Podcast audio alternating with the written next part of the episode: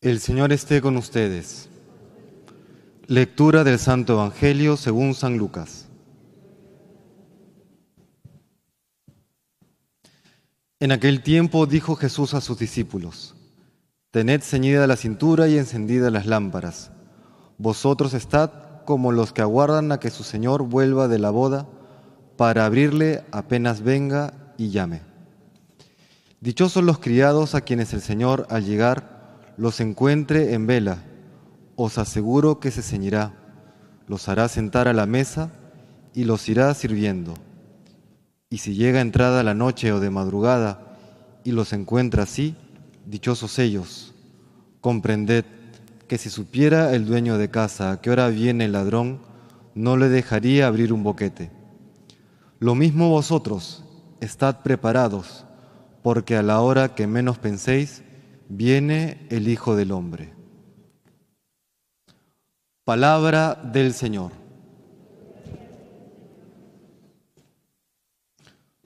El conocido autor inglés C.S. Lewis decía que respecto de una persona que se sienta al lado de otra, que nunca se ha sentado al costado de un simple mortal. Y es verdad. Todos los seres humanos, todos los hombres, a pesar de que tenemos un inicio en el tiempo, estamos llamados ya para la vida eterna. Estamos llamados a vivir para siempre. Tenemos un inicio y sin embargo no, no tiene un fin, no tenemos un fin. Aquello que los medievales no definían como eterno, porque eterno solamente Dios, no tiene inicio ni tiene fin, sino que definían como eviterno, es decir, que tiene un inicio pero ya no tendrá fin.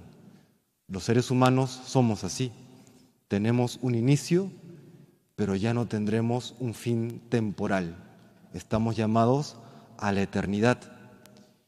Y esto lo sabemos por revelación de Dios, pero también la misma experiencia cotidiana nos dice que tiene que ser supuesto, no como una exigencia eh, que le hacemos a Dios, pero sí como una especie de exigencia de sentido de la vida.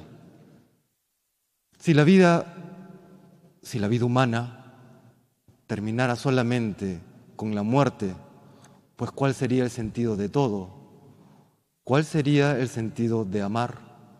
¿Cuál sería el sentido de luchar por los bienes que buscamos en la vida?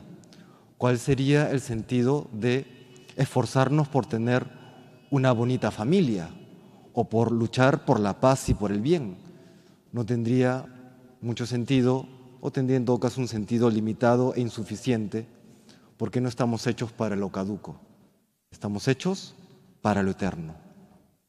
Y esto lo sabemos, nuevamente repito, por revelación de Dios y también porque la experiencia humana lo exige de alguna manera. ¿Qué es lo que pasa tras la muerte? Esto sí lo sabemos solamente por revelación divina.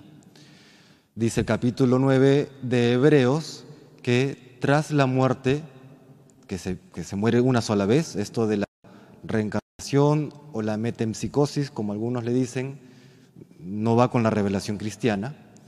Se muere una sola vez y luego viene el juicio. Y en este juicio solamente hay dos posibilidades. La posibilidad de salvar nuestra alma o de vernos condenados. Más preciso, más preciso sería decir una autocondena, porque no es Dios quien nos condene, somos nosotros mismos quienes elegimos no entrar al cielo, por más absurdo que parezca, pero ese es el infierno, el no querer ir al cielo, por libre voluntad. Solamente hay dos opciones entonces, o la salvación eterna o la condenación eterna. Capítulo 5 de San Juan, versículo 29. ¿Qué es lo que pasa o qué nos congrega el día de hoy? Estamos ya encomendando el día de hoy a todos aquellos hermanos nuestros, fruto de nuestra o parte de nuestra comunidad humana, de nuestra familia, que ya han partido al encuentro de Dios. Y fíjense que son tan fuertes los vínculos humanos que la muerte no los rompe. La muerte es incapaz de romper aquellos vínculos de amor que establecemos con nuestros seres queridos. Y así como en vida, por ejemplo, una persona que se encuentra enferma, que se, que se encuentra incapacitada para mm, realizar sus actividades cotidianas, nos dedicaríamos, por ejemplo, a atenderla, ¿no es así? A ayudarla a que pueda eh, realizar dentro de sus posibilidades aquello que le toca hacer.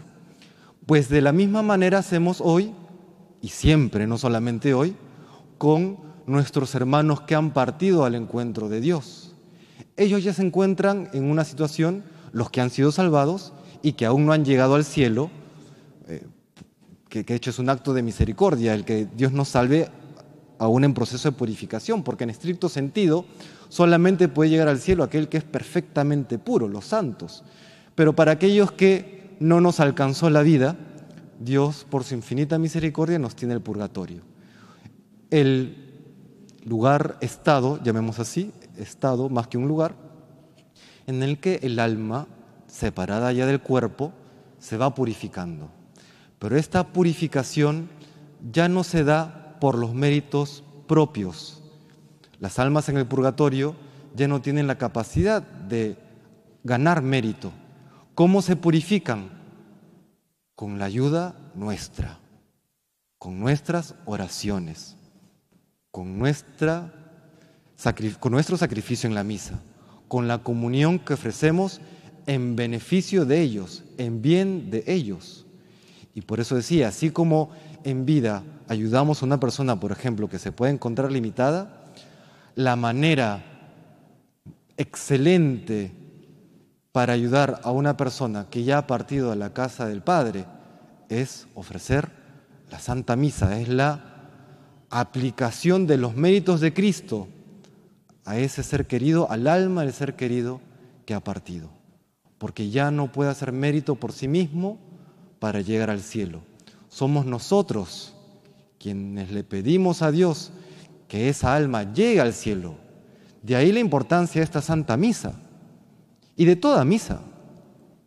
Leía el testimonio del Padre Pío, que es impresionante todo lo que no puede rescatar el Padre Pío, y él decía que la Santa Misa o a la Santa Misa no se le puede comparar ningún megaproyecto en bien de la humanidad, por más filantrópico que sea, por más bien que haga a nivel social, no se le puede comparar la Santa Misa a ninguno de esos megaproyectos.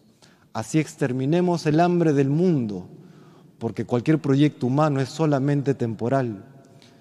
Lo que realizamos en la Santa Misa es nos unimos a Dios y ofrecemos a Dios mismo, a Cristo, para bien de cada uno de nosotros.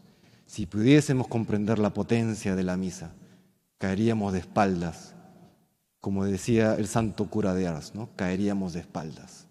Por eso el día de hoy, hermanos, ofrecemos esta santa misa pidiendo por todos nuestros seres queridos, aquellos que han partido y que nos han precedido, junto con tener esa esperanza, pues, de saber, de creer, de confiar que estamos llamados a encontrarnos algún día cuando Dios disponga por su misericordia y a todos juntos en el reino de los cielos.